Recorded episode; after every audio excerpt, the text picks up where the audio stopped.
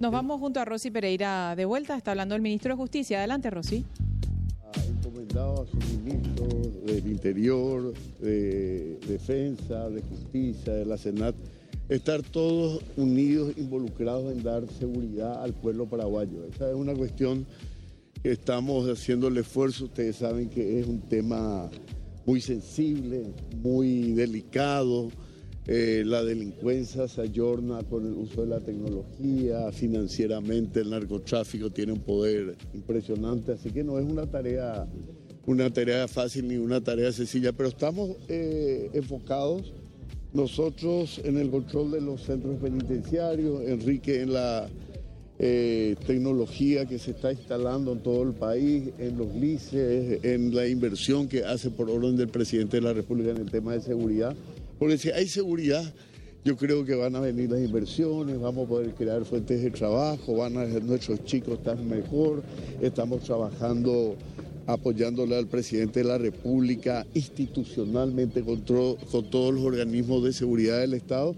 Bueno, hoy festejamos la llegada de un nuevo contingente de linces y la formación de futuros. Necesitamos realmente que el pueblo paraguayo sienta de que hay mayor seguridad y de que el crimen organizado nacional e internacional que se han enseñoreado durante tantos años acá en nuestro país hoy están siendo enfrentados. Ayer, ministro, un reclamo importante a la Policía Nacional. Sí, la Policía Nacional, como todos los estamentos de la sociedad paraguaya, tienen también sus puntos débiles, sus situaciones especiales, este, no han sido excepto de actos de corrupción, complicidad, este, pero gracias a Dios son los menos.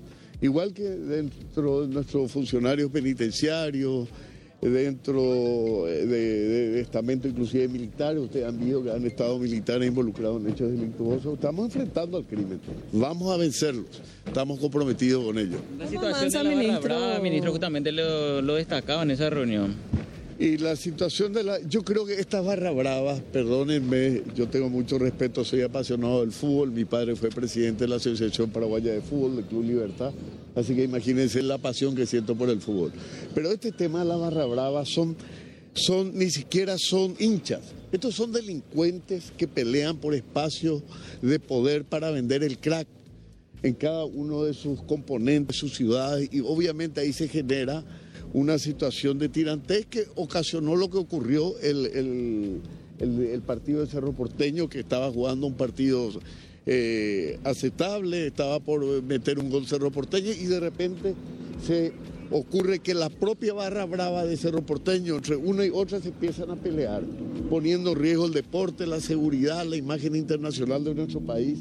Entonces, obviamente son mafiosos financiados por clanes criminales que quieren seguir en el expendio de la venta del crack. A esto hay que terminarlo, apresarlo y condenarlo. Usted tiene información, decía ayer, ministro, de que quisieron poner una bandera del clan Rotela. Así mismo, es, eh, la pelea se inició por eso. Querían poner una pancarta diciendo Javier Rotela, estamos contigo. Imagínense, un criminal, un delincuente al que a riesgo de propia vida hemos enfrentado. Hemos perdido a un mártir de, nuestro, de nuestra lucha en Meneracio y quieren enseñorearla a este delincuente criminal. A esto hay que aplastarlo como una cucaracha y así lo vamos a hacer. identificado quiénes fueron esas personas? Estamos en eso, estamos en eso y va mutación correspondiente. Esto no puede seguir así.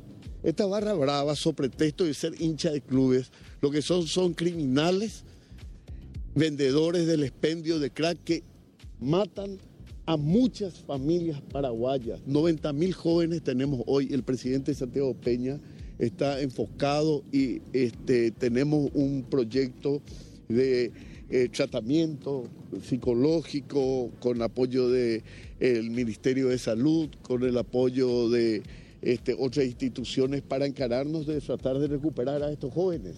Entonces, eh, esa es una parte de la gestión. La otra parte es atacar a los vendedores, a los que siguen delinquiendo sobre pretexto de funcionarios penitenciarios, barra bravas, policías, militares, en fin, todo este engendro del mal, el cáncer que corrompe a nuestra nación, vamos a enfrentarlo y vamos ¿Cómo a avanza la ley del agente penitenciario? Este jueves tendría, que- tendría que tratarse y usted estuvo ayer por el... Sí, gracias a Dios tenemos el apoyo de la mayoría de los señores senadores. Agradezco a lo- al Poder Legislativo, diputados y senadores que han entendido que esta es una lucha no del Ministerio de Justicia, una lucha de la seguridad nacional de nuestro país.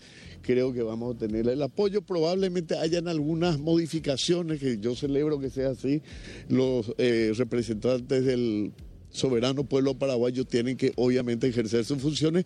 Nosotros presentamos un proyecto que será eh, modificado, ampliado, eh, recortado, pero lo que necesitamos es una ley que nos permita a nosotros actuar con la firmeza como máxima autoridad del Ministerio de Justicia para no permitir que sigan presionando a las instituciones, al ministro de Justicia y que estos eh, copartícipes, como coautores de hechos delictuosos que han sido propios funcionarios de la Penitenciaría Nacional, bueno, reciban su castigo y se termine esa ¿Cuáles historia. podrían ser esas modificaciones?